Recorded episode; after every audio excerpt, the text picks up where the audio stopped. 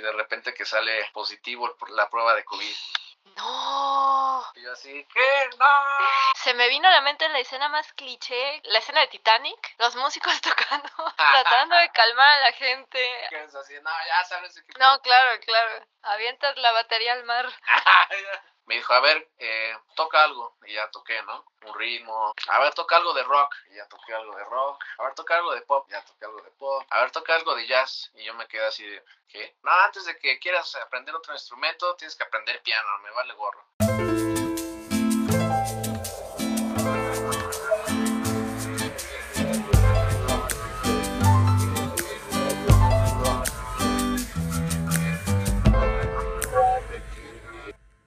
Hola a todos, bienvenidas y bienvenidos a un nuevo episodio de Serendipia Armónica. Yo soy Florencia y ya estoy de vuelta con una nueva entrevista, muy contenta como siempre, porque esta vez me tocó entrevistar por primera vez a un baterista.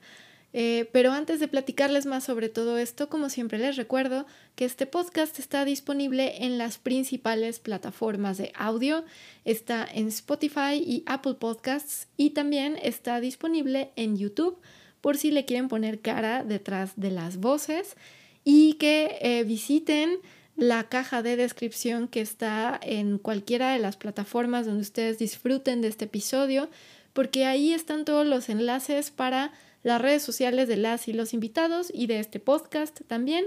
Y también están los enlaces de ciertas referencias que van surgiendo en las pláticas, como eh, más música, otras entrevistas, documentales, libros, etc. Así que no se olviden de visitar esa caja de descripción porque pues ahí hay mucha más información que quizá les pueda interesar. También como ya anuncié hace un par de episodios, Serendipia Armónica tiene su primera colaboración con Libreta Negra MX, que es este proyecto de divulgación cultural que corre a cargo de cuatro arqueólogos. Corre a cargo de Omar Espinosa, Wendy Osorio, Ivonne Ruiz y Daniel Salinas. Y pues estos cuatro arqueólogos no únicamente comparten conocimiento acerca de la arqueología y la historia, sino de muchísimos otros aspectos de la cultura. Por lo tanto, pues tendré el enorme gusto de tener una sección musical por ahí que se llamará La hoja pautada y que serán una serie de cápsulas sobre música, eh, sobre temas musicales que se derivan de entrevistas de Serendipia Armónica. Así que pues eh, les invito a conocer Libreta Negra MX. Ellos están en todos lados, están en todas las redes sociales, Facebook, Instagram, Twitter, eh, TikTok. Y también están en plataformas de podcasts y en YouTube. Y también pues estén pendientes porque muy pronto viene una entrevista con uno de los fundadores de Libreta Negra MX porque tiene un vínculo muy especial con la música. Así que eh, nos vemos muy pronto por allá. Y ahora sí, habiendo dicho todo esto, les platico sobre el invitado de hoy. Él es un baterista, como mencioné. Él nació en Puebla, estudió en Jalapa y está movidísimo en la Ciudad de México, sobre todo en muchos clubes de jazz, en los principales clubes de jazz porque pues comparte micrófonos y escenario con un montón de artistas eh, muy importantes de la escena musical mexicana, como por ejemplo con Juanjo Gómez, con Agustín Bernal, con Héctor Rodríguez, con Héctor Infanzón, eh, con Daniel Vadillo, con Daniel Torres, Israel Torres, con Aarón Cruz, que a todos ellos, a estos últimos, he tenido el enorme gusto de entrevistar también, porque al igual que el invitado, pues son miembros de Dantor, esta banda que tuve el gustazo de conocer a través de su álbum Olas Altas, que se lanzó el pasado septiembre de 2022. Y pues para cuando esta entrevista ya esté publicada, también estarán disponibles el resto de las entrevistas con los miembros de Dantor. Y pues les invito a escucharlas todas porque son todos caminos muy interesantes. Como dije, fue un gustazo poder entrevistar al invitado de hoy porque además me confió que eh, es de las primeras entrevistas que hace. Así que pues es un honor que Serendipia Armónica sea uno de los primeros espacios en donde él comparta un montón de historias y de anécdotas que estoy segura que al igual que yo, ustedes aprenderán muchísimo a través de ellas porque pues yo conocí un montón de, de, aspectos y de circunstancias de la profesión musical que la verdad no me había puesto a pensar que existían. Así que les dejo con Iram Gris. Iram, bienvenido al podcast. Gracias por aceptar la invitación. No, muchas gracias a ti, Florencia. Gracias por la invitación. Este, a ver, mira, voy a ser muy sincera. La verdad es que siempre investigo un montón sobre los artistas que entrevisto, porque pues, obviamente hay que hacerlo, pero de ti encontré muy poco.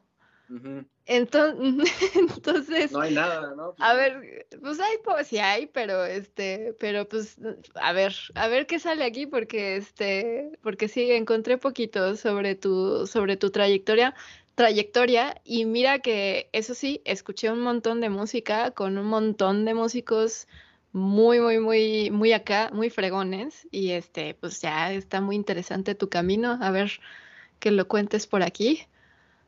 Sí, o sea, ¿quieres que cuente de mi historia musical desde que empecé o...? Sí, así es ah. como me gusta empezar. Si puedes contar tu historia de desde chico, de cómo te empezaste en la música, bienvenido. Va, va, va. Pues sí, mira, fíjate que yo eh, soy baterista, pero empecé con el piano. Empecé a la edad como de ocho años, nueve, piano clásico. Eh, mi mamá me metió este, a clases, así como a la fuerza primero, así como que dijo, no, antes de que quieras aprender otro instrumento, tienes que aprender piano, me vale gorro. Y yo así, ¿cómo? No, yo quiero batería. No, no me importa, piano. Y ya, bueno. Y ya entonces me metí a clases de piano. Y pues curiosamente, o sea, al principio como que no me, no me encantaba, pero después le fui agarrando el gusto, el gusto, y después me gustó mucho, ¿no? Y, o sea, estuve ahí como unos tres años tomando clases de piano clásico y pues como hobby, ¿no? Así me gustaba y eso. Mm, y ya después, cuando entré a la secundaria, había una marching band en, la secundaria en la que yo estaba, en el CENCH, en el Centro Escolar Niños Héroes de Chapultepec, de Puebla. Ok. Y eh, hay una marching band y pues cuando la vi por primera vez me enamoré de un instrumento que se llama multitenor, que es como pues un, instrumento que tiene seis tambores de diferentes tamaños con diferentes tonos y, lo, y me quedé impactado pues por cómo lo tocaban, ¿no? Y yo así de, órale, no, yo quiero tocar eso.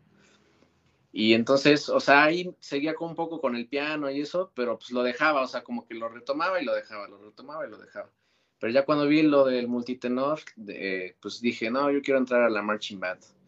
Y entonces, pues estuve un año ahí preparándome para entrar porque hacen audiciones y todo y ya pasó un año y entré a bombo primero, que es así, pues, el bombo que te cuelgas así.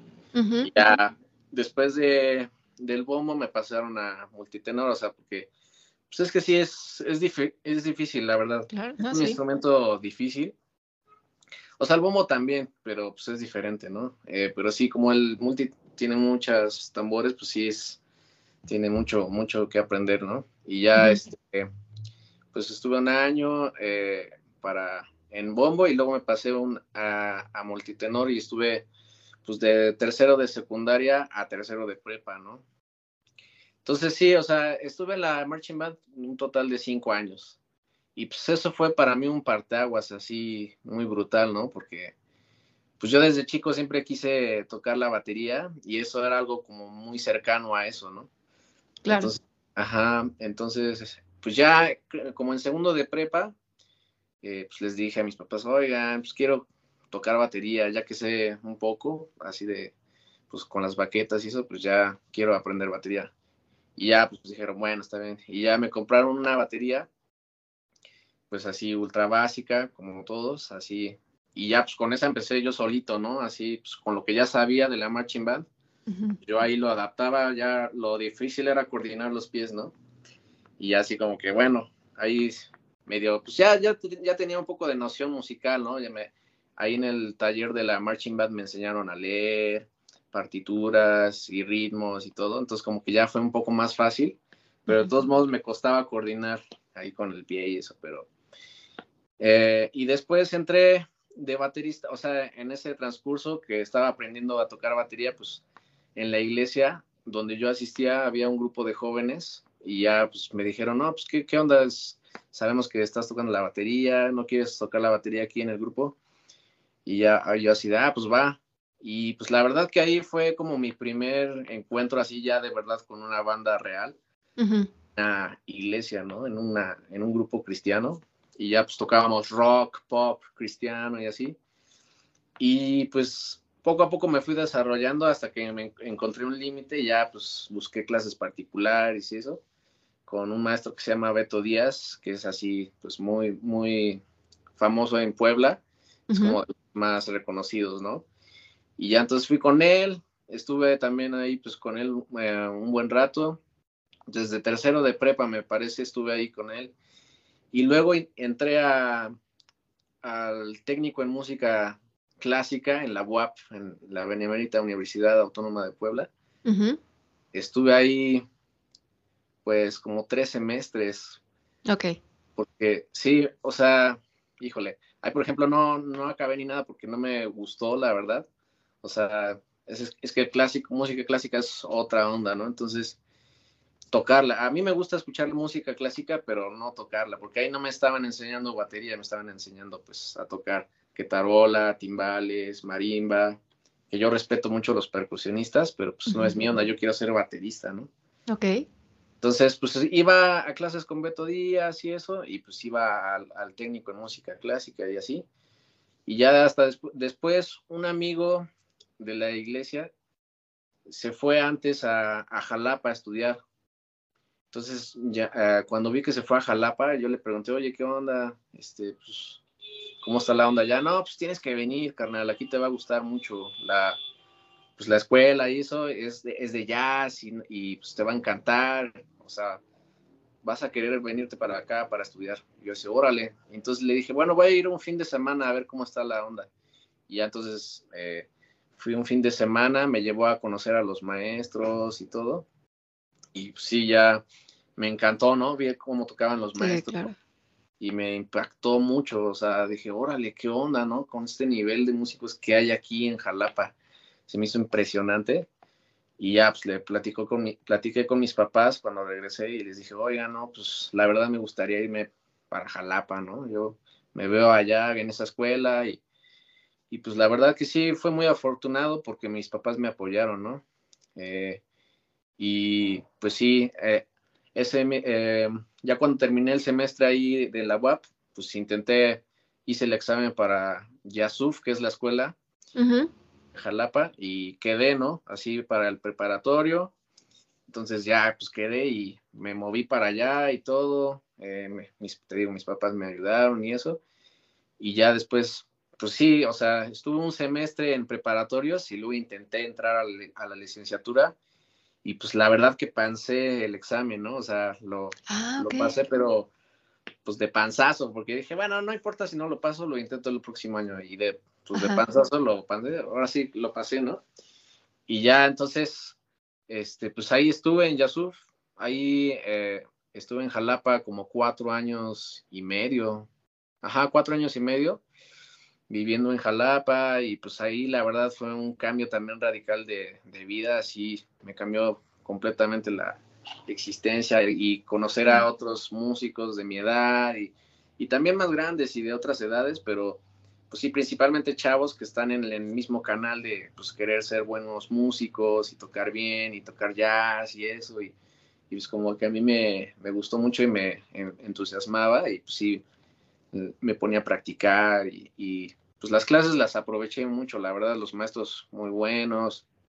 Eh, y pues ahí, la verdad que sí tuve encuentros con músicos impresionantes, porque ahí en el, hacen el Festival Internacional de Jazz de Yasuf, eh, que pues la verdad llevaban artistas de talla internacional, entonces ahí sí, pues luego en las jams de repente veía así músicos muy impresionantes de jazz, ¿no?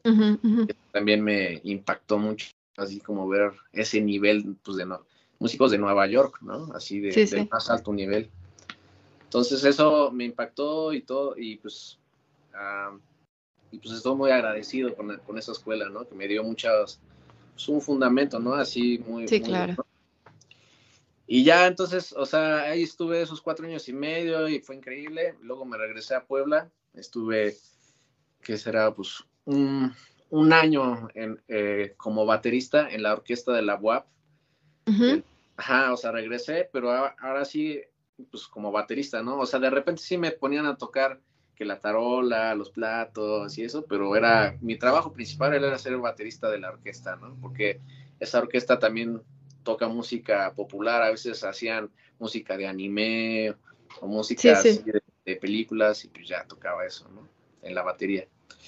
Y pues me sirvió para ahorrar, ¿no? Fue mi primer empleo así como, de verdad, así de que, ah, pues, estás contratado, así con un...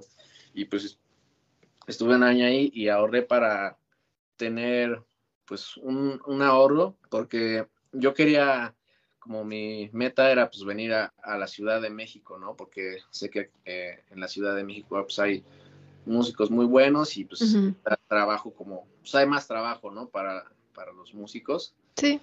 Entonces, pues ahorré una lana y ya luego me vine para acá y entonces lo que creo que lo que empecé a hacer fue empezar a agregar a músicos, así que veía que vivían aquí en la Ciudad de México, porque yo no conozco, o sea, yo no tengo familia aquí, ¿no?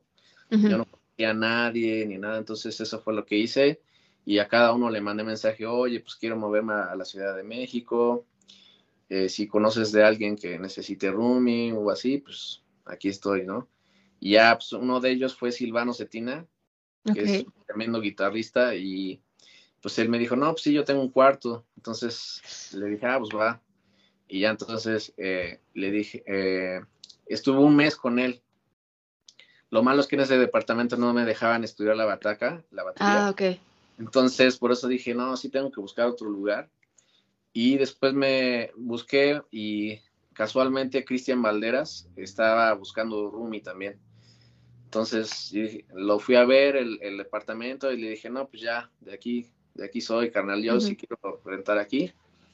Y pues empecé a, vivir con Cristian Valderas, que es tremendo organista, pianista y pues es muy bueno. Y pues con él, la verdad que él me empezó a jalar en sus proyectos y pues así poco a poco fui conectando con más músicos y más músicos. Por ejemplo, él me ayudó a conocer a Juanjo Gómez, que es tremendo guitarrista también.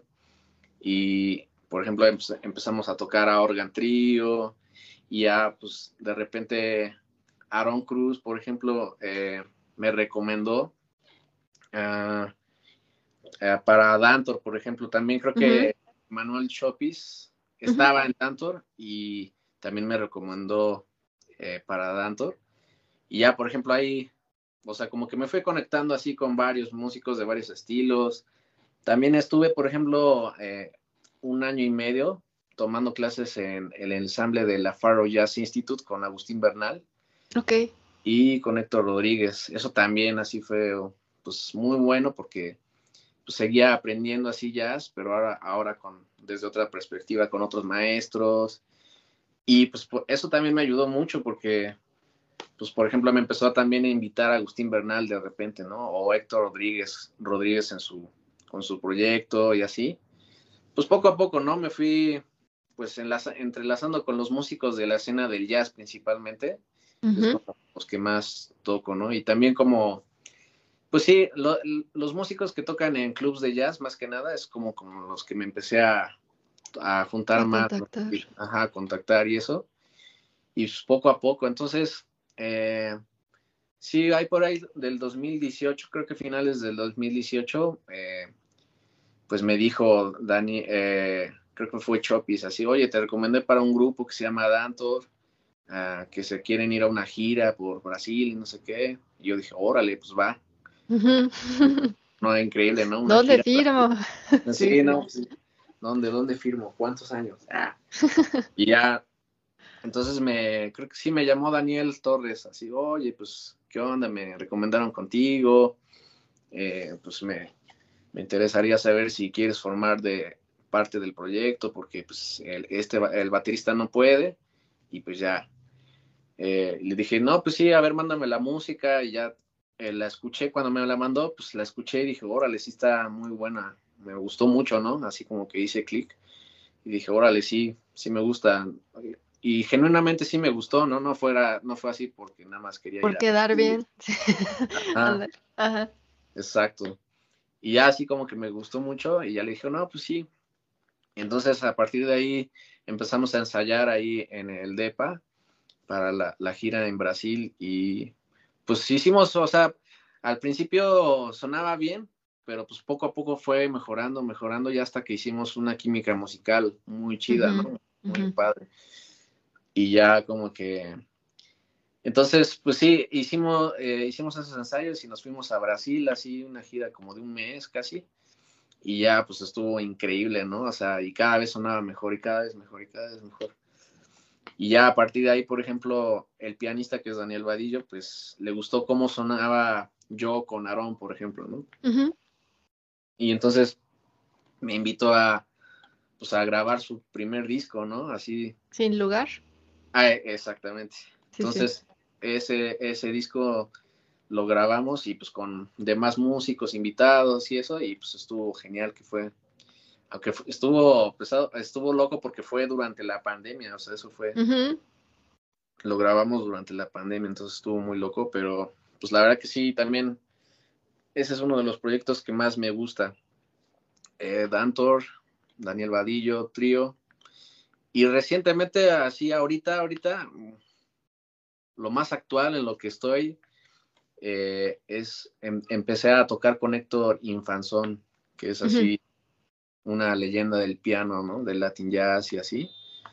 Eh, pues ahora sí que eh, Nativitas me dijo, brother, pues te encargo ahí el grupo, ¿no? Ya, o sea, ya más bien como que ya me dijo, eh, pues que si quiero entrar al grupo, que ya voy a ser el baterista, ¿no? Entonces, pues, ya estoy ahí. ¡Qué padre! Sí, sí. Ya entré con Héctor Infanzón. mañana, por ejemplo, voy a tocar con él en el Cantoral a cuarteto, ¿no?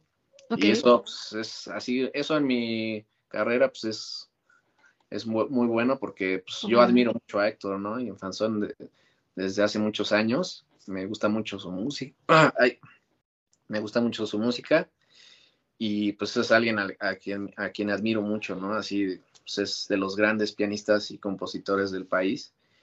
Y pues justo hoy tuvimos un ensayo, ¿no? Y y pues ahí va, ahí va, o sea, está agarrando. Es lo mismo con Dantor, o sea, como que al principio estás conociendo la música y así, y pues poco a poco va a ir sonando mejor y mejor y mejor. Y va embonando, ajá. Eso, exactamente. Y eso es ahorita lo que estoy más actualmente es en eso. Eh, y hay otros grupos, o sea, estoy tocando con otros grupos de repente, pero yo diría que estos tres hasta ahora son como los más, eh, pues, formales otro podría ser, por ejemplo, Piña Trío, que es con un amigo que es bajista de Tabasco, pero que ya vive actualmente en Puebla, ¿no? Eh, grabé su, disco también, eh, junto con Abel Aranda, que también es guitarrista de Tabasco. Solo que ese estuvo un poco, está un poquito en pausa porque Abel se fue de, crucero y yo, también, yo también me fui de crucero, ¿no? Eso se me olvidó decirlo. Me fui de crucero seis meses este año, pues, que, que fue de, sí, de abril a octubre, ¿no? De abril a octubre. Todo el verano hasta empezando el... Sí, la mera temporada. Sí, exacto. Sí, el calorón. Ahorita entramos en el tema también, porque ha de ser toda una experiencia ser músico de, de crucero. Sí, sí, sí, sí. Completamente distinto. Sí otra cosa, sí, es otra realidad. Sí, claro. A ver. Bueno, en eso ando. A ver, pues vamos, vamos por partes, porque aquí, hay, aquí ya surgieron varias preguntas. La primera, así, regresándonos al principio, ¿por qué la insistencia de tu mamá de que le entras al piano? Cuando tú, tú desde un principio dijiste, la batería es lo mío. Yo la verdad sí quería desde pequeño la batería. Ajá. La verdad. Pero ella como que me dijo, no, no, no, primero el piano, porque si aprendes a tocar el piano, se te van a facilitar aprender otros instrumentos. Es como la mentalidad que ya tenía, ¿no? Y pues sí, o sea, la verdad que yo le agradezco mucho eso porque eso sí fue muy fundamental en mi, en mi camino, porque, pues mira, o sea, sí, sí, sí veo como a otros bateristas les cuesta mucho esa parte de la armonía y de la melodía y escuchar como los otros instrumentos. Entonces, y yo, por ejemplo, en ese caso sí soy como más perceptivo en ese aspecto, así detecto más como la armonía y por dónde estamos y o sea, como que no me pierdo tan fácil por eso, porque desarrollé cierto oído. No es así oído absoluto ni nada, pero sí, sí siento que tengo buena, buen, buen oído y como sensibilidad también, porque muchos bateristas pues sí tocan así pues todo el tiempo súper fuerte y les vale gorro lo que, lo que, el volumen de los demás y todo. Pero yo siento que el piano sí me dio como esa sensibilidad de, de las dinámicas, por ejemplo, de saber uh, pues cómo tocar una melodía, o sea, cómo transportar una melodía a la batería, ¿no? Entonces eso fue, o sea, en realidad, pues mi mamá fue por eso, porque quería que primero aprendiera el piano, porque dijo que se me iba a facilitar otros instrumentos. Y pues la verdad sí tiene algo de razón, ¿no? O sea, yo a veces como que bromeo con ella así de, ah, sí, pero también me hubieras metido a clases de batería, ah, ¿no? Pero bueno, está bien, o sea, pues así sucedieron las cosas y, no hay problema, ¿no? Pues ya fue hasta más grande que ya empecé con la batería, pero pues así ha sido, ¿no? Y pues agradezco eso, ¿no? De que sé tocar tantito el piano y siento que soy un poco más musical que un baterista que solo toca batería, ¿no? O sea, es que entonces tenía ella una idea bastante clara de, que el piano es como el, padre o la madre de los instrumentos, ¿no? O sea, ahí puedes aprender, tienes muy claro todo, ¿no? Entonces, pues, o sea, ¿ella, ella tiene formación musical o, de dónde viene toda esta noción? Sí, fíjate, o sea, no tiene una formación así como tal, pero sí desde chica, por ejemplo, canta, ¿no? En la iglesia y también aprendió a tocar el piano, ¿no? un poco así, no por nota, así no por leyendo partitura, pero sí aprendió pues, de oído, ¿no? Y así en la, aprendió a leer cifrado, por ejemplo, acordes y eso, y acompañaba en la iglesia y así. Y pues eso le ayudó mucho, ¿no? Porque mi mamá sí tiene buen oído, la verdad, o sea, ella sí es, es entonada, se afina y pues puede tocar el piano de una manera bien, o sea, básica, pero bien, ¿no? O sea, y pues sí, ah, mi papá, por ejemplo, fue niño cantor, ¿no? ok, ok, sí, sí, sí. O sea, hay ahí una influencia muy clara, ¿no? Sí, era, absolutamente, o sea, sí, yo eh, digo que la influencia máxima fue mi mamá, porque ella fue la que me empezó a jalar al grupo de jóvenes y también, por ejemplo, yo, ella cantaba en el coro de la iglesia y yo un tiempo también incluso entré así a hacer coros, ¿no? En la iglesia. Estuve como tres años cantando también, no sé, eso fue como en la secundaria igual. Mientras estaba lo de, lo de la marching band, estaba yendo a la iglesia también a cantar coros y eso, y ya después fui baterista. Entonces, pues sí, o sea, ella me, me jalaba, ¿no? Así como a eventos de música, ella ya me metió a clases de música, ¿no? Entonces, pues sí, ella tiene la culpa también. Qué bueno, qué bueno. Oye, ¿y qué te hizo inclinarte hacia el jazz, particularmente al jazz? Pues fíjate que esa, eso se lo adjudico mucho a mi maestro Beto Díaz, que pues él, él como que la primera, me acuerdo muy bien la primera clase que tuve con él, me, me dijo, a ver, eh, toca algo, y ya toqué, ¿no? Un ritmo, y me dijo, ah, muy bien, a ver, toca algo de rock, y ya toqué algo de rock, a ver, toca algo de pop, ya toqué algo de pop. A ver, toca algo de jazz. Y yo me quedé así de, ¿qué? A ver, toca algo de Latin jazz. Y yo, no, no tengo idea. Y decía, a ver, mira. Y ya se sentaba y tocaba, ¿no? Y yo así me quedaba, órale, ¿qué es eso, no? Okay. Ya, mira, esto es jazz. Y ya tocaba y yo también así, oh. Y sí me impresionaba, ¿no? Así, wow, ¿qué es eso, no? O sea, porque según, o sea, yo, yo creo que sí había escuchado a un poco de jazz, pero pues no me había puesto a, ponerle atención a la batería, cómo se tocaba eso, ¿no? no tenía idea. Entonces él, él como que me inculcó la idea de los estilos, o sea, porque yo no, o sea, no me interesaba eso, era como, pues, yo toco la iglesia y ya toco lo que tocan ahí, ¿no? Pero pues no sabía diferenciar estilos ni nada, o sea, era como que lo que, lo que me pusieran a tocar, eso toco, ¿no? Y ya él como que me mostró así pues diferentes estilos. En las clases veíamos pues ejercicios de, jazz, ¿no? Libros de jazz y otros libros de Latin jazz y otros de funk, por ejemplo, que también es algo que me encanta tocar. Había libros de, David Garibaldi y que es el baterista de Tower of Power, una de las mejores bandas de funk y así.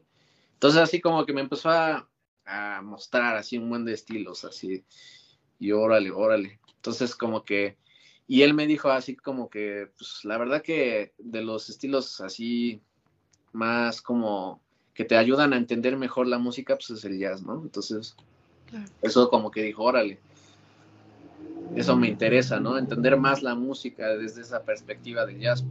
Porque también, o sea, es que sí puedes entender la música desde la perspectiva clásica, obviamente, ¿no? La mayoría de la música viene de ahí.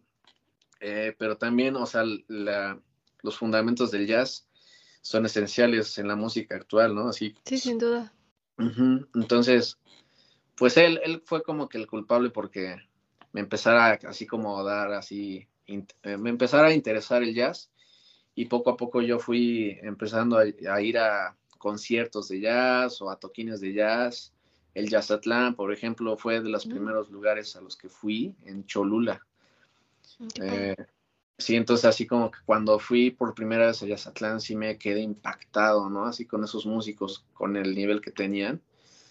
Porque sí, la verdad, o sea, sí había tremenda diferencia de lo que yo toca, podía tocar a lo que un baterista de jazz poblano a, en este caso, por ejemplo, yo tengo dos amigos eh, bateristas que también me impactaron de jazz. Uno es Jorge Coyotl y otro es Jonathan Romano.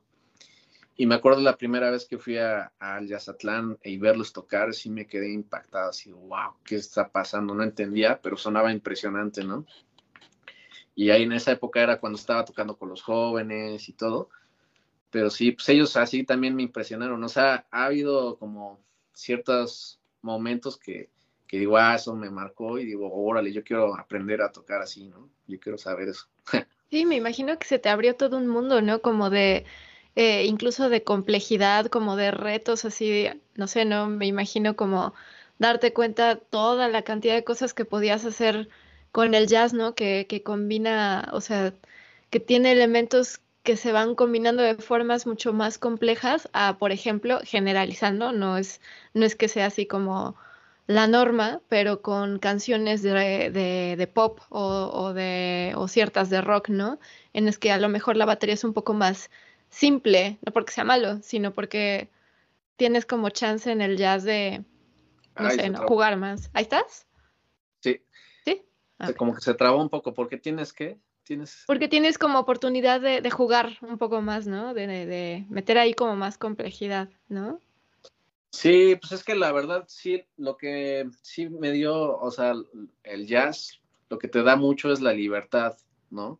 Claro. Porque en, en, otros estilos que también yo respeto mucho, o sea, yo amo tocar también otros estilos, no solo jazz, pero sí es como más de que tiene que ser siempre igual, ¿no? O sea, por ejemplo, en el pop hay que tratar de que siempre la canción suene idéntica y así y eso también es otro, otro reto, ¿no? sí, claro. Pero, por ejemplo, en el jazz lo que me gusta es eso, o sea, de que cada vez que la tocas puede ser diferente, ¿no? O sea, eh, esa capacidad de improvisación, pues es, es muy, muy chido del, del, jazz, ¿no? Así de poder tener la capacidad de, en el momento, generar música improvisada, está súper cool. Bueno, a mí eso es lo que me gusta del jazz, ¿no?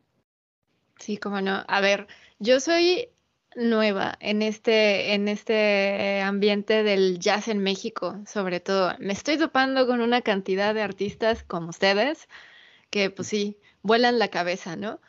¿Cómo describirías el ambiente o el medio del jazz en México? Porque no solo ahorita con tu entrevista, sino con las entrevistas pasadas con tus compañeros, con Aarón, con Daniel, con este, eh, bueno, con los dos Danieles, etcétera Em, con Israel también.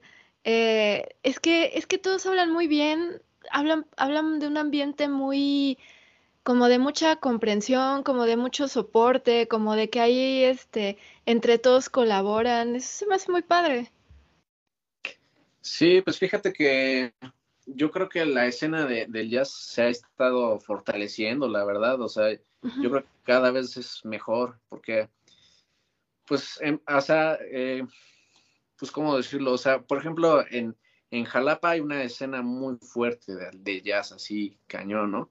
Sí. Ahí todo el tiempo hay música y, es muy cultural la ciudad, entonces hay festivales y pues es, ahí hay músicos muy impresionantes, ¿no? Y pues aquí en, la Ciudad de México también, o sea, cada vez llegan más y, llegan más, más y más músicos con los que puedes hacer música y proyectos y, están disponibles y con toda la actitud de hacer música, ¿no? O sea, yo, bueno, yo es lo que veo, ¿no? Así de que cada vez hay más músicos y poquito también, poquito a poco hay más lugares, o sea, ahorita es como que los principales son cuatro lugares para tocar jazz, pero hay ya se están como abriendo un poquito más y eso, lugares pequeños, pero pues que poco a poco ahí van, ¿no? Así, así empiezan muchos lugares de, jazz, ¿no? Así que así chiquitos, pero luego se van expandiendo y así. ¿Como cuáles? ¿Qué, lugares dirías? Por ejemplo, hay un, eh, el Café eh, Janeiro se llama, creo. Ese, por ejemplo, es nuevo y es así chiquito. Y ese, por ejemplo, está poco a poco programando jazz. Hay otro, eh, ¿qué otro hay? Mm. ¿De los principales, por ejemplo? Ajá, o sea, de los principales, yo diría que son eh, Jazzatlán, Capital, aquí en la Ciudad de México, eh, Cinco Jazz Club. En ese pensé, sí. También Casa Franca. Y Parker and Lennox, que son como los cuatro principales, ¿no? Y hay otros lugares, o sea, es que no me acuerdo los nombres, la verdad, porque no he, no he ido tanto, ¿no? Pero sí veo que mis amigos jazzistas van a esos lugares que son distintos, o sea, que no son los que te estoy mencionando, ¿no? Entonces, o sea, veo como hay otros lugares que empiezan a meter jazz, porque pues antes no, se tocaba jazz ahí, ¿no?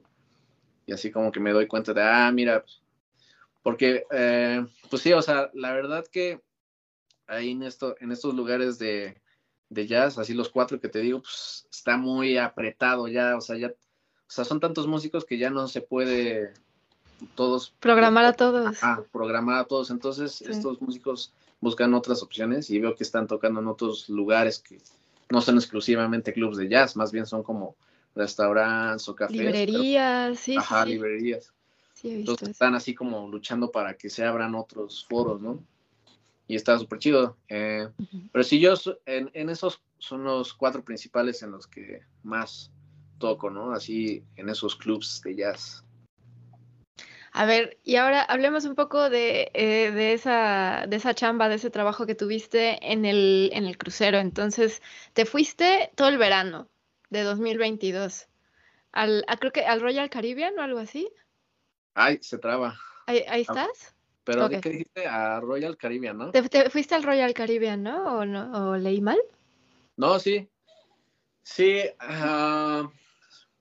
sí, fíjate que desde hace ya varios años tenía como esa espinita de, pues, de saber cómo es trabajar en cruceros, ¿no? Ok. O sea, como que tenía curiosidad y pues quería intentarlo, ¿no? Y tengo amigos que, trabajan en cruceros, o sea, que son jazzistas, tremendos jazzistas o tremendos músicos en general y que trabajan en, cruceros, ¿no?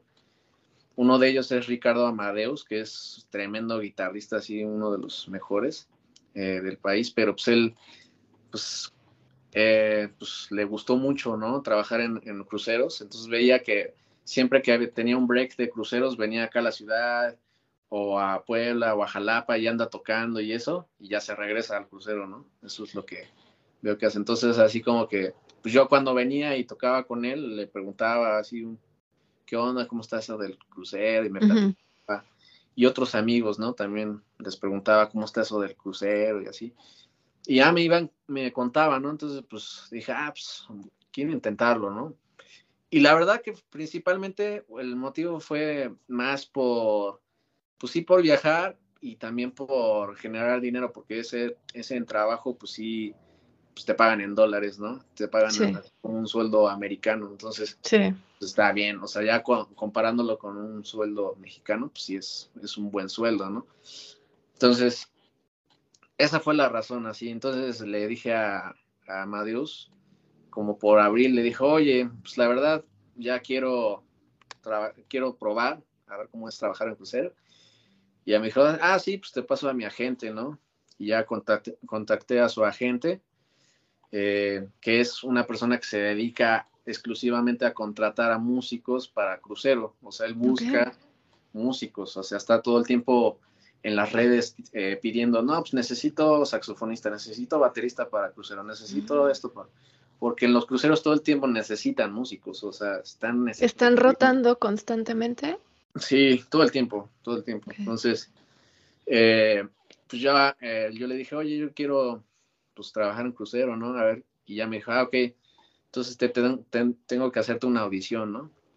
Y al día siguiente me hizo una videollamada así como esta y tuve que armar la batería y me mandó unas partituras ahí en, ese momento y una pista y entonces la tuve que tocar, ¿no? Eso eh, fue una parte del proceso, o sea, que vean que, que sabes leer música y tocar. Y pues, sí, sabes.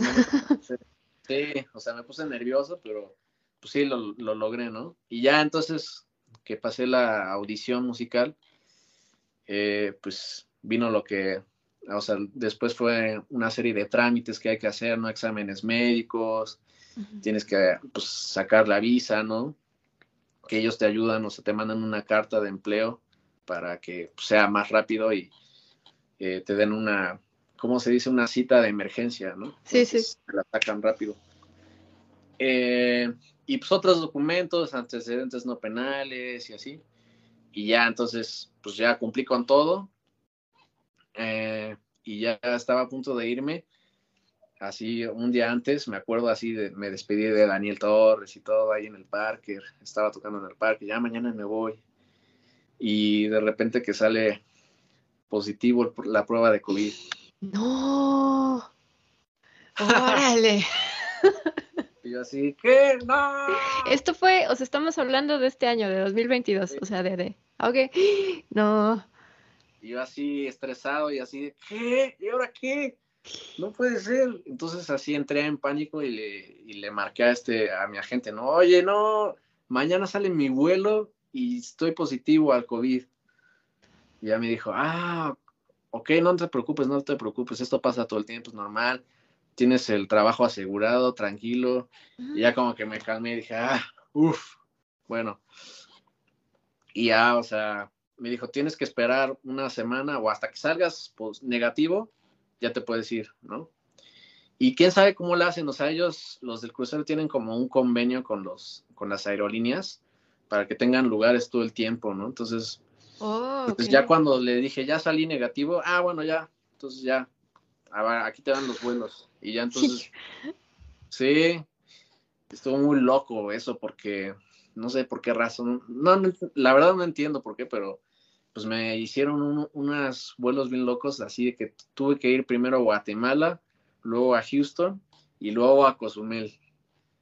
Así como que bien raro. A ver, o sea, ¿el crucero de dónde salía? Sale de, Galveston, pero en ese ah. momento estaba yendo a Cozumel. Entonces tenía que alcanzarlo en Cozumel. Ok. Ah, bien raro, así. Ay, quién sabe. Y bueno, pues así me dieron los vuelos y ya ni modo, ¿no? Entonces lo, alcancé en Cozumel. Entonces, cuando llegué a Cozumel, pues ya llegaron por mí en el aeropuerto. Hay una camioneta especial para los crew members. Eh, entonces, pues ya me subí y ya poco a poco nos, fuimos acercando ahí a donde estaba el crucero y ya de repente a lo lejos lo vi, ¿no? Y, y pues sí me sorprendí así, oh, nunca había visto un barco así de grande, ¿no? En mi vida. Ajá, sí, sí. Entonces así poco a poco me iba, cuando ya me bajé del camión y eso y fui con mis maletas acercándome más y más, lo veía más y más y más grande y yo así, ah, impresionante, así ya cuando estaba así cerquita, o sea, así me quedé impactado, ¿no? Así del tamaño que que son, pues, es un hotel en el mar, o sea, un hotel de 12 pisos, ¿no? Así gigantescos. Y ya entonces, pues ahí empezó mi travesía, ¿no? Ahí primero me pusieron en cuarentena y ya luego, pues poco a poco me dieron entrenamientos para saber este, qué hacer en caso de emergencia, que eso, por ejemplo, mm. hay que saberlo, o sea, si, si te interesa como trabajar en crucero, tienes que saber esos aspectos, ¿no? acerca de la seguridad del barco, qué hacer, ¿no?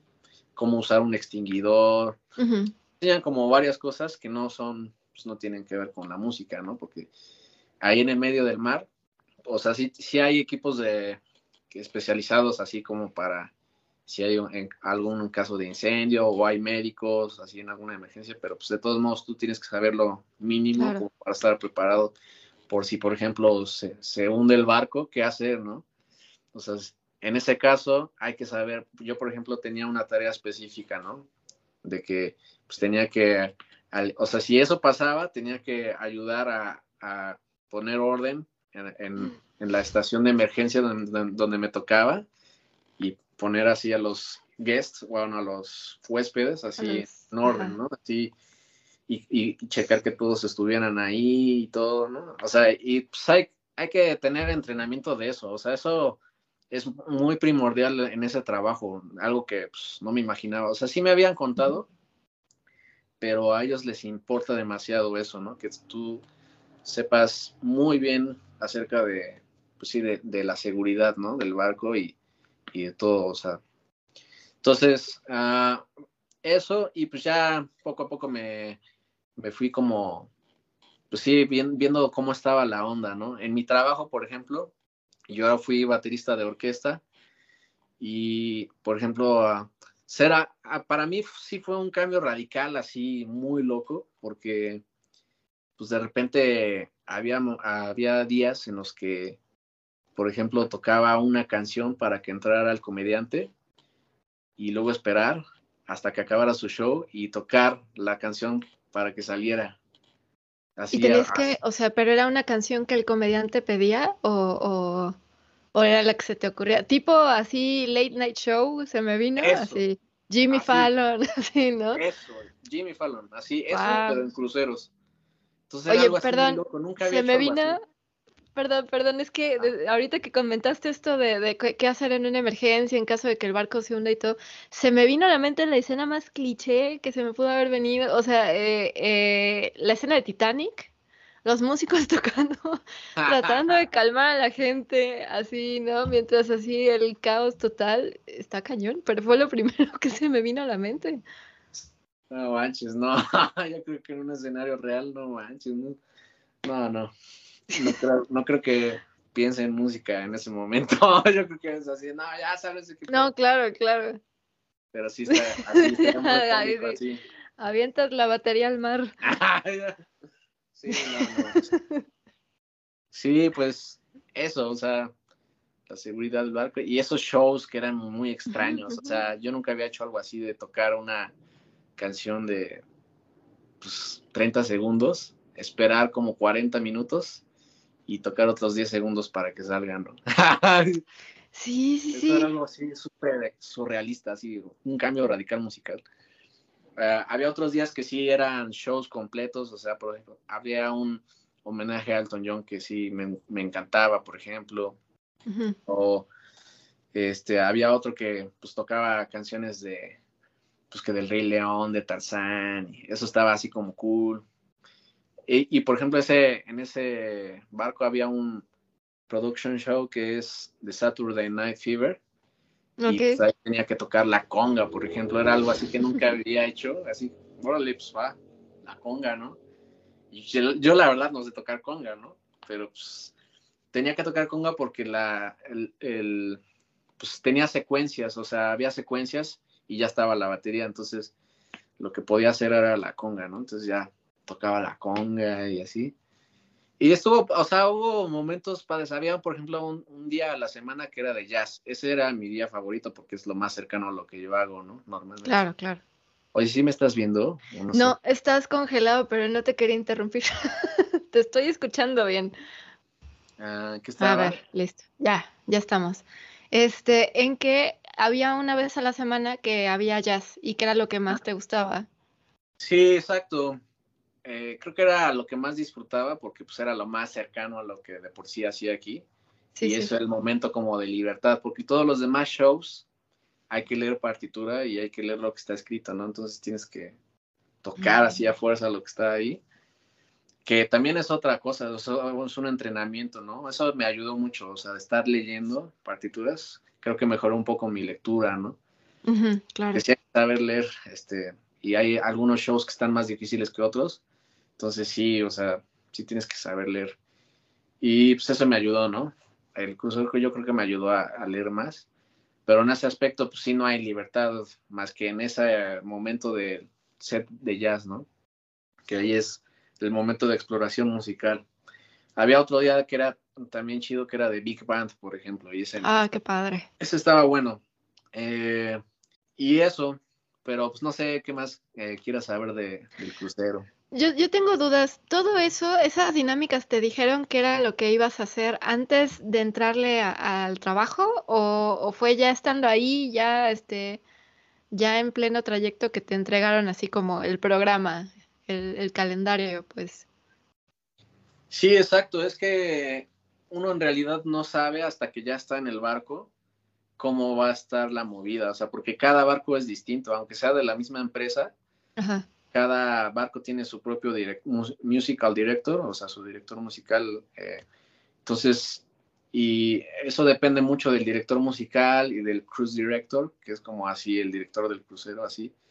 Eh, ellos como que se encargan pues del entretenimiento, ¿no? De, en este caso, el cruise director eh, se encarga precisamente de eso y el, el musical director en la parte, pues obviamente musical, entonces como que se ponen de acuerdo, pues cuántas veces a la semana vas a tocar, qué días, a qué hora, quiénes vienen, porque luego hay invitados, eh, cada dos semanas viene un invitado musical, en este caso cantantes, o ajá, cantantes o a veces músicos, que, que vienen por dos semanas al crucero y tocan una vez a, a la semana, ¿no? Usualmente era los martes, entonces tocabas un martes y el, y el, siguiente martes otra vez, y ya luego se iban y, llegaban otros. Les llaman guest entertainers. Ok. algunas unas de las funciones principales de la semana, ¿no? Entonces, pues esa, esos cambiaban, ¿no? Eso era lo, de lo interesante, eso era así como lo chido, que cambiaban, ¿no? Entonces era algo nuevo y pues era música nueva, papeles nuevos, y a veces se repetían, pero a veces había uno que era nuevo y pues, era muy cool, ¿no? Porque pues, es música nueva y está chido, ¿no? Eh, pero ¿por qué te dije? Ah, sí, porque pues cada crucero entonces tiene como sus programas, ¿no? O sea, eso, yo, yo la verdad no sabía, por ejemplo, que iba a tocar la conga. Pues eso me lo dijeron ahí en el momento, así, oye, pues en este show tienes que tocar la conga. Y yo así, ¿qué? Vas. Yo no tengo, yo no sé conga, no, pero bueno, sé, o sea, sé lo básico, pero bien básico, o sea, no, no sé, así bien, ¿no? Pero pues no me dijeron nada, o sea, como que les gustó y dije, ah, bueno, ya, se queda, ¿no? O sea, si te dicen algo, es que pues no la estás armando, ¿no? O sea, ok. Sí, si te, si, si, es que ahí, por ejemplo, sí, si ven que no la estás armando, si te dicen, o a veces ni te dicen, a veces te despiden así en corto, ¿no? Así, sí, así te, te despiden. Si no estás haciendo bien el trabajo, si te, te pueden llegar a correr así de que si no estás tocando bien o algo. Pero así pues, de, en el siguiente puerto te bajas. Sí. Órale. Sí, sí está, es medio cruel eso, pero es que necesitan gente capaz, o sea, si ven que no la estás armando, te despiden y por eso están así constantemente buscando músicos, porque quieren como encontrar así buenos músicos, ¿no? Y, y la verdad que en ese eh, sí me tocó la experiencia de que hubo buenos músicos, eh, hubo más o menos, y hubo así como malos, ¿no? Así ¿Que, se bajaron en el siguiente puerto? pues a veces, por ejemplo, en este caso había, por ejemplo, sí me tocó un bajista que, híjole, que sí era, era muy malo, pero no había otra opción. O sea, es que eso también, ¿no? O sea, de que están todo el tiempo buscando músicos, pero no hay tantos, o sea, no, no hay como tantos que mm. quieran ir de crucero. Entonces, pues era así como que estaban, estaban esperando hasta que ya hubiera uno y ya entonces decirle a este chavo, oye, ya, gracias, pero ya encontramos otro, ¿no? sí, es un, es un poco cruel en ese Sí, suena rudo. Sí, nada, la verdad sí es, es medio rudo. O sea, ahí sí yo la verdad sí sentí como eres muy desechable, o sea, ahí sí no les importa nada. No les importa tu trayectoria ni nada, así les vale gorro, o sea, lo que les importa es que pues toques ahí lo que te mandan a tocar y que sepas sobre la seguridad del barco. y que toques en caso, que sigas tocando en caso de que el barco se hunda. Eso está en el contrato. Ah, ¿Cómo?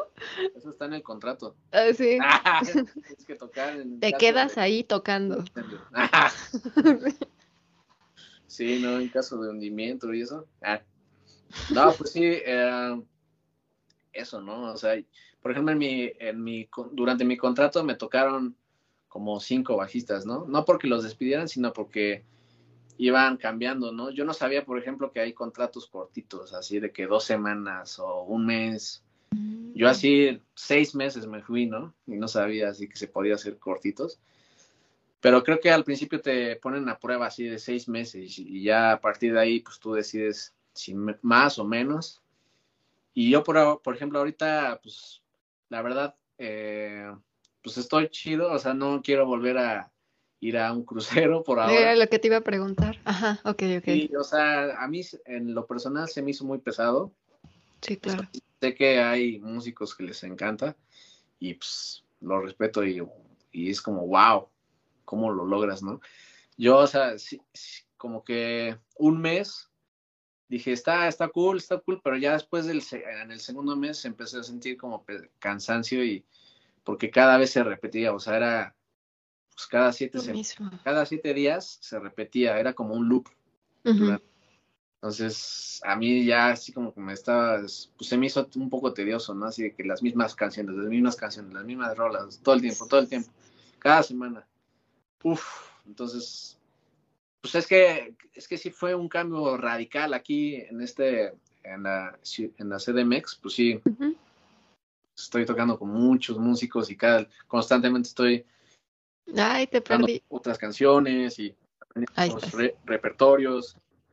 Ah, Ahí está. Que cada vez estoy to- tocando con otros músicos y pues aprendiendo cosas distintas y así. Y entonces es entretenido, ¿no? Por ejemplo, esto de Héctor, ¿no? Que hoy ensayé tres rolas, tres canciones nuevas con él, ¿no? Y así, entonces como que está esa chispa de que hay algo nuevo, ¿no? Y en el crucero, Claro. o sea, está esa chispita, pero es muy pequeña, o sea, porque nada más es como una vez a la semana que cambia algo. Y los demás días son idénticos. Eh, y pues otros aspectos que pues te ponen a hacer otras cosas que pues sí se me hace muy loco, ¿no? Así como, por ejemplo, yo tenía que hacer check-in a los guests, así como que, órale, qué loco. Bueno, y me ponían a hacer eso, ¿no? Y así como cosas que digo, órale. Que no te imaginarías, ¿no? Ajá, que sí, te pedirían. Sí, exacto, era como, wow. Pues yo no vine para esto, pero bueno, ya, me van a pagar. Entonces, Híjole.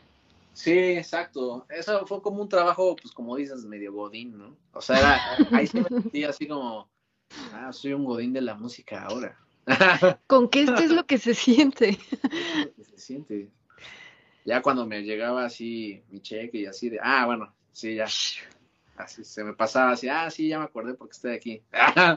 Así como que, pues, era, era lo, lo, lo cool, ¿no? Y lo chido también es, pues, conocer otros lugares, ¿no? Así que ahí, por ejemplo, en ese barco eh, fuimos por el Caribe y, pues, conocí Jamaica, eh, Honduras, ¿qué otro? Belice, ah, Costa Maya, Cozumel. O sea, hay varios, ¿no? Eh, no fuimos a, a Europa, lamentablemente. Ah, pero sí me hubiera gustado, la verdad. Pero bueno, este, este crucero solo hacía pues Caribe, ¿no? ¿Y qué tanta oportunidad tienes realmente de conocer los lugares? Pues fíjate que, o sea, más o menos. Es que depende también del barco, ya me di cuenta. O sea, Mm. es que hay unos barcos que se quedan durante la noche en el puerto. Entonces, Ah. esos sí hay más chance de salir y estar así todo el, o sea, todo el rato, pues tienes toda la noche, ¿no? Y, y parte del día en lo que están en el día y ya lo que se van al siguiente puerto.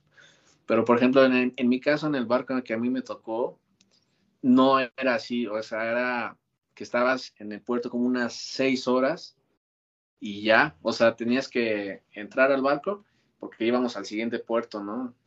Entonces, eran seis horas máximo, creo. Creo que máximo más bien eran como ocho, así ya que era así demasiado. Pero pues aún así nosotros teníamos, teníamos que estar una hora antes que los guests. Teníamos que llegar a, una, a una hora antes. Entonces, ponle que eran siete, así ya máximo. Si te salías desde las ocho de la mañana o así más temprano, pues sí. Eh, y sí, eso, con eso son muy estrictos, o sea, si no, no puedes perder el barco, si lo pierdes. Sí, claro. No, pues sí, ya, ya sí. ahí te quedas, ¿no? Sí, no, no, sí. Entonces, pues yo conocí los lugares, pero no tanto como me hubiera gustado, obviamente, o sea, así como que el puerto y las playas cercanas y los lugares cercanos, porque así meterte bien, bien, pues no, no te da tiempo. Sí, sí. Eh, se me hace muy interesante, creo que se, o sea, son, son, perfiles de músicos que se requieren muy distintos, ¿no? O sea, para esto que mencionas de, de los cruceros y todo, es a lo mejor eh, los músicos que a lo mejor no, no requieren de tanto no o no les sufren tanto esta falta como de como de estímulo creativo pueden quizá librarla más tiempo. Ah, pero tú viniendo de donde de donde vienes o sea de las chambas que traes en la ciudad y del jazz y todo pues es que es constantemente estar como refrescando todo ese rollo no de cosas nuevas de experimentarle más y no tanto a lo rutinario no como sería en este caso. Exactamente, tú ya lo dijiste, así, así me pasó tal cual, o sea, creo que eso fue lo que sí me, como que me sacó de onda, ¿no? De que no, pues sí, te matan la creatividad, o sea, solo un día a la semana es el de jazz, y ahí es cuando, pues sí, es como, sí, ahí salía mi, el diablo que tenía, ¿no? O sea, porque ahí se comenzar, o sea, ahí sí, eran los momentos que más disfrutaba, incluso los guests así se daban cuenta, ¿no? De que era la, parte que más disfrutábamos los músicos, o sea, varios. Porque lo demás era pues leer tal cual está y así, ta, ta, ta, y ya. Pero en ese momento, pues eres tú, ¿no? Es tu identidad, así, cómo improvisas, cómo te relacionas con los demás músicos, la creatividad. Solo en es, y era una hora a la, a la semana nada más. Ah, solo una hora. uf, no, está cañón. Entonces sí era así como, aquí en este momento tienes que sacar todo, ¿no? Y así sacaba todo, así lo que más podía de energía y en mis solos y en los solos de los, demás, la energía, ¿no? Y eso, pero sí, ya lo el resto del crucero es pues, lo que está así establecido, ¿no? Y, sí, sí. Y este eh, director musical era así de que no le gustaba cambiar nada, así se quedaba todo idéntico, así, ta, ta, ta, ta, entonces era así como ah, un poco, pues sí, ya te aburres. Bueno, en mi caso yo me aburría ya después de un rato. era así. Claro, claro. Pero bueno, sí, si eres, por ejemplo, es que sí, o sea, yo porque descubrí el jazz, ¿no? Y la libertad que te da.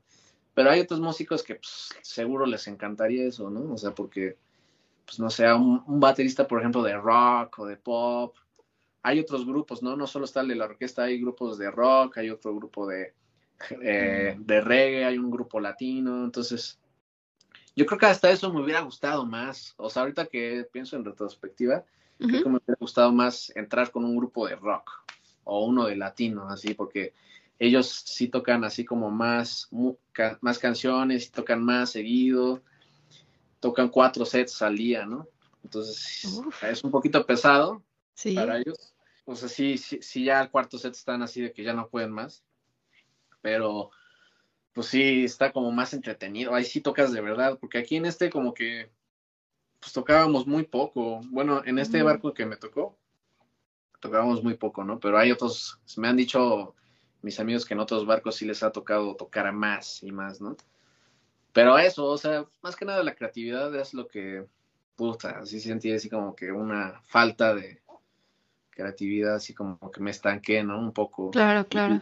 Y, también que, por ejemplo, algo que sí me, que sí sufrió mucho es que no me dejaban practicar la batería porque la desarmaban. Entonces, así como que en el teatro donde estaba la batería la desarmaban porque el teatro se ocupaba para otras actividades. Entonces yo tenía que practicar en una batería electrónica. Ok. Que, o sea, o sea, me ayudó en otras cosas, ¿no? O sea, creo que sí me, me gustó eso, que aprendí como más de otro estilo, así la música electrónica y aprender a usar pad, el pad. Eso estuvo cool, pero pues sí extrañaba mucho la batería acústica así, practicar. Eh, eso. Pero sí, sí, pues es que sí, no, no, es, no es para todos, o sea, porque sí es, sí conozco gente que le encanta, ¿no? Así que pues, o sea, ahí mismo en ese barco conocí a, un pianista, por ejemplo, que me dice, no, a mí sí me gusta lo del barco, la verdad, sí. Aunque tenga que hacer todo eso de los guests, del check-in y de los drills, que son así simulacros, porque también eso, ¿no? Te ponen a hacer otras cosas y eso. Uf, o sea, son varias cosas. A, mí, por ejemplo, yo también, o sea, eso del internet, por ejemplo, eh, costaba cuatro dólares la hora, ¿no? ¿Qué? Órale, ok. Híjole. Yo sí soy, la verdad sí soy muy adicto a las redes, entonces era así de, no manches, me, sí me generaba un conflicto así de que no tener internet, ¿no? Así porque, ah, tengo que pagar y no quería pagar, era así de que esperarme al siguiente puerto para bajar por wifi así y bajar series y todo, porque no, manches, estaba carísimo y era súper lento. Pero es que sí, o sea, depende de cada quien. Hay quienes no les interesa eso, ¿no? Pero a mí ya sí.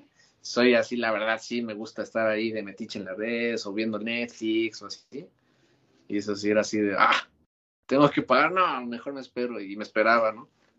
Al siguiente puerto y así. No, pues ya esto, o sea, acabas de contar, al menos para mí, todo un universo que no me imaginaba que, que existía.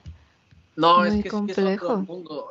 Ahí es otra, sí, sí, sí, es como otro planeta.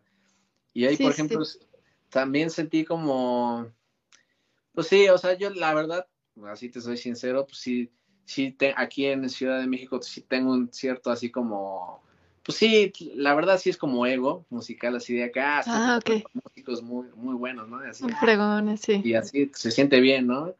Y llegas ahí y no eres nadie, así como que no, no, no importa, así. Entonces como que, ah, eso me costó un poco también, así como que empezar de cero, ¿no? Y, y, y pues eh, es que no sé, o sea, ahí por ejemplo no, nadie te dice, ah, muy bien, qué bien tocaste, o sea, les vale. Sí, sí. o sea, fue mi experiencia, ¿no? No sé los demás, o sea, a otros que, pues sí, la pasaron mejor, pero mi experiencia sí fue como que eran músicos que no eran tan apasionados, ¿no? O, no, o, así como que, pues sí, como lo ven como chamba y ya, ¿no? Pero pues yo sí quiero cada vez ser mejor, ¿no? Un músico más profesional y más y más. Y pues trataba de dar lo mejor de mí y así. Y aún así como que, pues no les importa tanto, ¿no? Así como que, ah, pues está bien. No te dicen nada, más bien. Así como que, si, la, si lo estás haciendo mal, eso sí te dicen pero si lo estás haciendo bien, no dicen nada, son como, no pasa nada. Ah.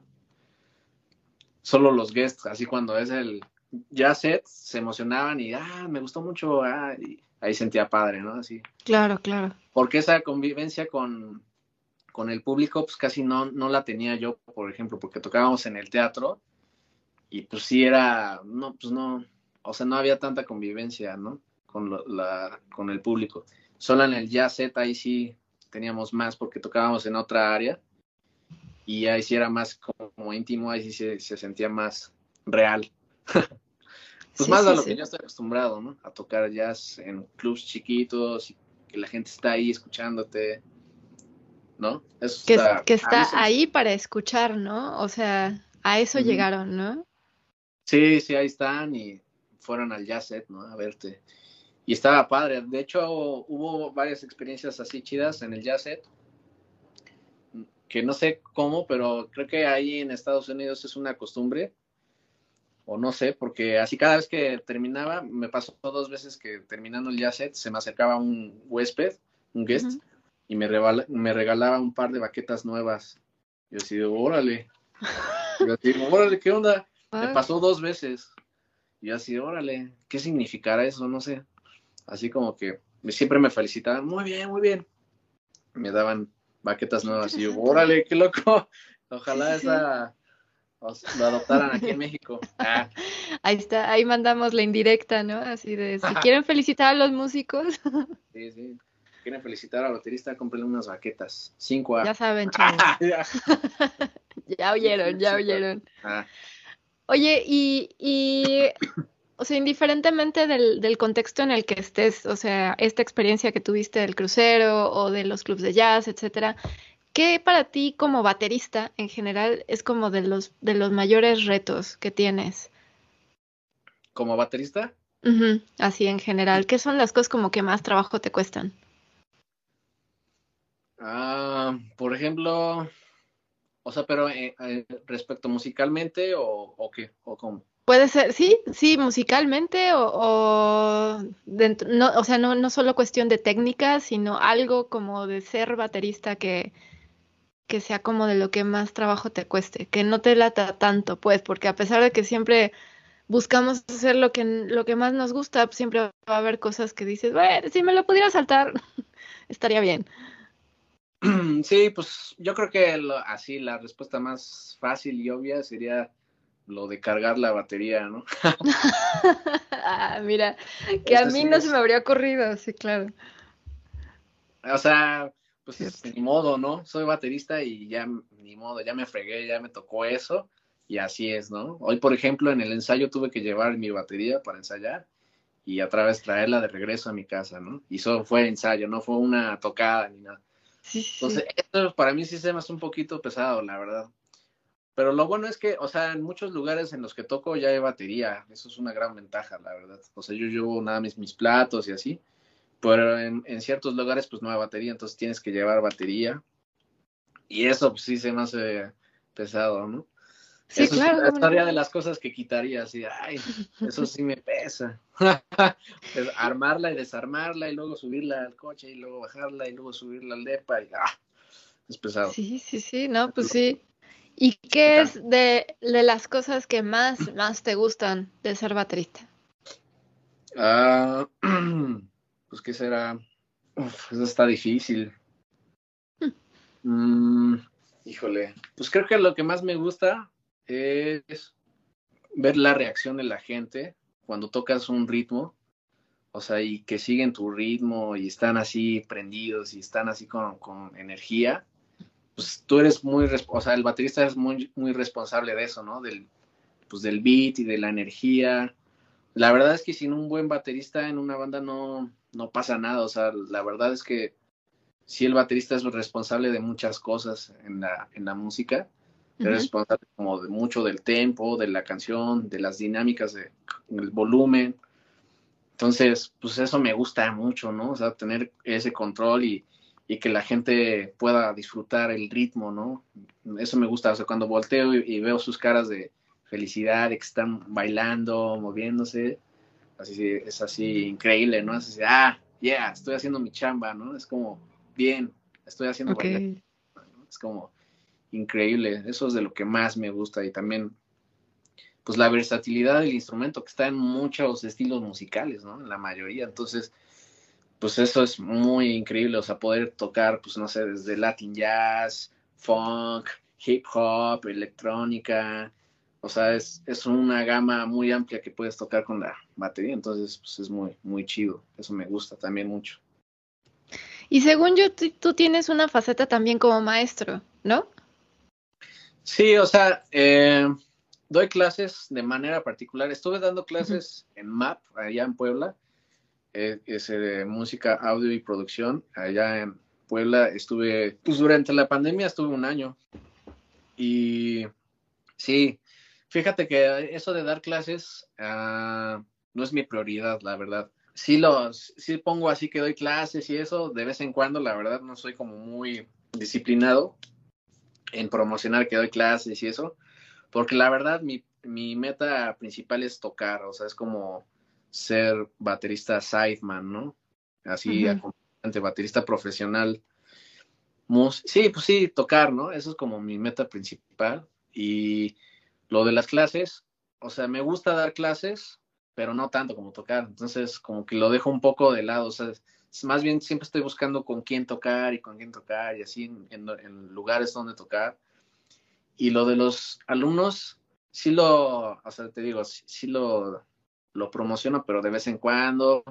Y a veces ellos solitos me preguntan, oye, ¿das clases? Y ya, pues yo doy clases de manera virtual o presencial. Ok. Y así le he hecho ahorita, por ejemplo, nada más tengo dos alumnos, ¿no? Y, no estaría mal tener más, o sea, como para pues, tener ahí también un colchón, ¿no? Económico y eso. Y pues, te digo, sí me gusta dar clases, pero también, ah, pues no sé, siento que o sea, sí soy paciente, pero, uf, o sea, sí me cuesta, sí veo que el, el baterista no estudia o cosas así como que... Te desesperas. Me da, ajá, me da como flojera así, ah, pero es que este guate no estudia. Siento como que pierdo mi tiempo a veces un poco, pero cuando veo que la, el alumno sí está así comprometido y está estudiando, es como, ah, va, va, va, chido, sí te voy a seguir dando clases. Porque si no, como que, o sea, si veo que flojean y así, pues ya no, no los busco yo, ¿no? Ya así como que ya, solitos ellos se van depurando, la verdad. Así como que ya, o sea, sí, sí he tenido muchos alumnos, pero poco a poco se han ido quedando solo los que así quieren de verdad pues, aprender y tomar clases conmigo, ¿no? Se me hace que ahorita la pregunta que voy a hacer ya más o menos la contestaste ahorita con esto, pero eh, indiferentemente de la técnica y todo, ¿qué es algo como una lección esencial que le das a tus alumnos así como músicos, que para ti es como muy importante de, mira, tienes que entender esto? Sí, pues fíjate, esa es una buena pregunta. O sea, yo creo que, ah, mm, pues yo lo que les trato de enseñar, o sea, sí es técnica y obviamente eso, pero pues creo que así como que trato de preguntarles, o sea, qué es lo que quieren, ¿no? O sea, porque también cada quien tiene sus eh, metas distintas, ¿no? Y ya respecto a eso, pues yo les trato de aportar, pero por ejemplo, en general, yo siento que un baterista, pues lo primordial que debe de tener pues, es buen tempo, buen tempo, eh, técnica, buen rango de dinámicas, o sea, que pueda tocar suave y fuerte, buen sonido, que sepa afinar la batería, de acuerdo al estilo. También eso, ¿no? O sea, que, que sea versátil, o sea, esos son así cosas muy importantes para mí, así que, que trato de, de enseñarles, ¿no? Y pues siempre estar al servicio de la música, o sea, de que pues traten de escuchar la música y traten de imaginarse cuál sería la mejor opción, ¿no? Para, para tocar. O sea, si es música creativa, por ejemplo, con un grupo como Dantor o Daniel Vadillo, en el que ese baterista tiene la oportunidad de hacer algo creativo, pues sí, tratar como de guiarlos de que, de cuál sería la, la mejor opción, ¿no? A ver, prueba esto, prueba esto y darles como herramientas para que sepan, pues sí, qué, qué proponer en, en, la música, ¿no? Okay. Y es que sí, o sea, son distintas cuestiones, o sea, si es un baterista que nada más está interesado en tocar pop, por ejemplo, o rock o en su banda de rock, pues es distinto, ¿no? Es como, ah, sí, bueno, sí. entonces tienes que sacar las canciones idénticas, tienes que tratar de eh, emular al baterista, ¿no? Y pues, cosas así. O sea, es, dependiendo del alumno, eso, pero sí, creo que lo más básico y fundamental es tener buen tempo, buen sonido y pues concepto, ¿no? O sea, concepto musical, es musicalidad, eso la verdad que okay. es demasiado importante. O sea, que no solo se encierren en, en, la batería, sino que escuchen los demás instrumentos, ¿no? Uh -huh. o sea, sí, o sea, son muchas cosas son demasiados. Es que todo importa, la verdad.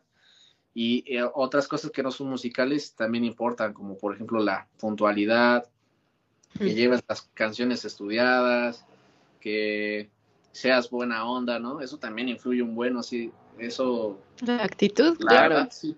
O sea, eso, eso me ha dado, la verdad, yo siento que eso me ha dado mucho, mucha, mucho trabajo, o sea, que tratar de ser alivianado y no ponerte pesado y tratar de quitarte el ego que tienes, porque, pues no sé, qué tal que te quieren dar un consejo y si tienes el ego muy elevado, pues lo tomas mal y, no, no, no, a mí no me vas a decir qué hacer, ¿no? Y pues eso está mal, o sea. Es... Te vas cerrando puertas tú solito. Ajá, exacto, entonces, eso creo que me ha abierto muchas puertas, estar como, tratar de que, o sea, yo reconozco que sí tengo un cierto ego, pero tratar de quitármelo, así de, no, no, no, a ver, esta es música de Daniel Torres, él me está diciendo, o esta es música de Daniel Vadillo, uh -huh. tengo que respetar, ¿no? O sea, que lo que él me diga, pues eso es, eso tiene que, que ser, ¿no? Eh, ¿Qué otra cosa? Pues sí, la convivencia también es súper importante, así a la hora de formar una banda, un grupo. eso también es ultra importante. Si no hay química así como, pues así de la persona con la que trabajas, pues no, no va a estar tan chido, ¿no? Sí, claro. Por ejemplo, con Dantor eso pasa muy, muy, muy cool y también con pues, Vadillo, tío, que somos amigos entre todos, ¿no? Entonces, pues está esa camaradería y está súper cool, ¿no? Entonces, pues eso me, eso por ejemplo, eh, es muy importante y que me sé muy bien las canciones de Daniel Vadillo y de Daniel Torres, eso también influye mucho en que no me hayan sacado del grupo. La verdad sí, o sea, cuando me fui al crucero, yo sí ah, tuve así como un poco de miedo, así de chale, o sea, ya valió, ¿no? Ya cuando regrese ya no me van a invitar y ya van a invitar a otro baterista. Pero pues sí, o sea, eh, yo pues siempre trato de aprenderme lo mejor posible la, la, música y pues eso lo valoran mucho los... Claro, claro. Entonces como que se dan cuenta así de que te sabes toda su música y, y prefieren invitarte a ti o esperar a que regreses para no montarla con alguien más que no se la va a aprender, ¿no? Por ejemplo, eso sí veo que muchos colegas míos, bateristas, ahí sí la están regando, en que los invitan a, a proyectos y eso y no se aprenden la música o no, no la estudian. Y entonces, pues, o sea, suena bien, pero pues no tan bien si se la pusieran a estudiar así bien, ¿no? Y, y eso no les conviene porque no los vuelven a invitar, ¿no? O es como, pues bueno, ya no me queda de otra, voy a invitar a este cuate, ¿no? Pero, pues, no quiere ser eso, ¿no? Sí, van a invitar al que se la sabe bien. Claro. Sí, la verdad sí. Eso también, aprenderse bien la música.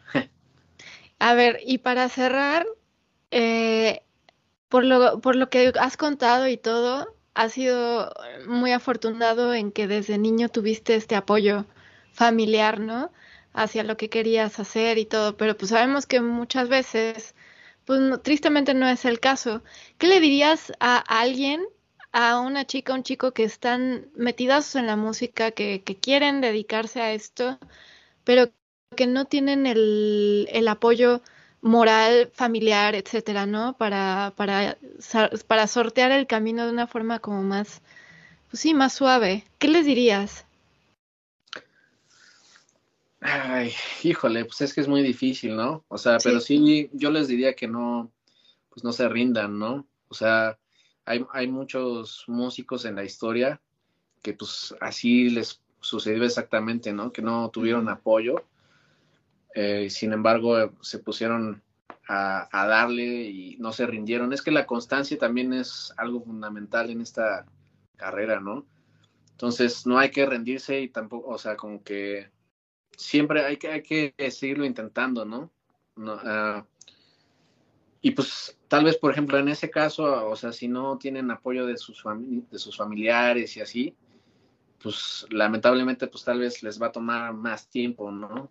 Ah, por ejemplo, si no hay apoyo, no sé, monetario, o sea, si se quieren ir a otro lado a estudiar y no, no se los pagan sus papás, pues eso es una desventaja muy grande, ¿no? Entonces, pues, no sé, o sea, eh, para lograrlo, pues tendrían que hacer otras cosas como buscar otro empleo, o sea, buscar un empleo y solventar sus propios gastos, que es difícil, ¿no? O sea, ahí, por ejemplo, pues es muy difícil porque la música demanda tiempo para que la estudies, ¿no?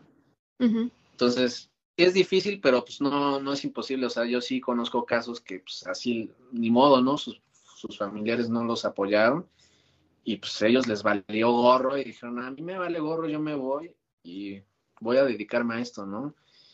Y pues es, es pues sí, la verdad, si, si eres músico y quieres ser músico, pues es de, es de tener mucho, muchas agallas, y más cuando eres freelance y así, pues sí, estás por tu cuenta. Entonces, pues sí, es, es difícil, pero no imposible, o sea, te digo, conozco varios casos ahí de, de mi escuela que ahí en Yasur que veía que pues, se iban a trabajar en otro lado, a meserear o lo que sea, y pues ni modo, así, ¿no? O sea, y ya poco a poco cuando fueron eh, tocando mejor y que les llamaban más para los toquines, fueron dejando ese otro empleo. Así cuando vieron que ya poco a poco eh, tenían más trabajo como músicos, ya lo otro lo fueron dejando y poco a poco fueron incrementando eso de, la, el trabajo musical, ¿no? incluso un, amigo baterista, por ejemplo, eh, durante la pandemia, él es de otro país, es de Argentina, ¿no? Y él, por ejemplo, sí eh, tuvo que vender su batería, tuvo que vender varias cosas y empezó a, vender empanadas. Y pues dejó la música un rato, ¿no? Pero yo admiro a ese, a ese carnal porque pues ya cuando empezó a, volver los conciertos y eso, otra vez ahí poquito a poquito empezó a luchar para entrar de nuevo, ¿no? Al, al camino musical. Y ya otra vez, ya, ahorita ya lo veo que ya está activo, o sea, ya está tocando más. Qué bueno. Exacto, entonces como que, pues sí, o sea, no hay que rendirse, o sea, si, si pasa algo así, pues ni modo, ¿no? O sea, es, no es lo que uno espera, pero, por ejemplo, como con este amigo, ¿no? Que, pues, ni modo, ¿no? Le tocó así como que no tenía ni familia aquí, pues ni modo, hay que hacer otra cosa, pues ya, ¿no? Pero lo que admiro, admiro de él es que no, no se rindió, ¿no? O sea, como que no dijo, no, ya la música ya no. O sea, no, más bien, o sea, pues sí, como que se mentaliza uno de que la música pues, es lo primero, ¿no? Entonces, ahorita fue una pausa, pero después voy a retomarlo y eso es lo que hizo, ¿no? Y ahorita ya anda tocando un buen y le está yendo súper chido y estoy muy feliz por él y pues varios casos así, ¿no? Que pues que sí es difícil, pero pues no imposible, ¿no? O sea, sí se puede ir de la, de la música. Muy bien. Iram, muchas gracias, gracias, gracias por esta entrevista. Ay, se trabó, se trabó. Ah, ¿ya estás? Ajá. Decía que gracias por la entrevista, que muchas gracias por haber compartido todo esto. La verdad, creo que este compartiste un montón de cosas que, que mira, uno nunca sabe este a quién a quién le llegue y a lo mejor ahí diste muchas ideas para seguir el camino en la música. no, pues gracias a ti por la invitación y pues qué chido. Eh, y pues nada, eh, a seguir en el... A seguirle. este camino de la música que pues es muy bello, la verdad. Muy bien, felicidades y pues sí, otra vez ha sido un gustazo poder platicar con cada uno de, de los miembros de Dantor. Todos tienen historias bien interesantes que compartir, bien me lo dijo Daniel. Y pues nada, agradezco tu tiempo y poder haber hecho esta entrevista. Oh, no, muchas gracias a ti, Florencia. Qué chido. Va que va. Ahí me avisas cuando regreses a la City. Claro, claro que sí. Espérame, que vayas a ver a, Dantor o a Obviamente. ¿Cómo no? ¿Cómo no? Y muchos más, seguro.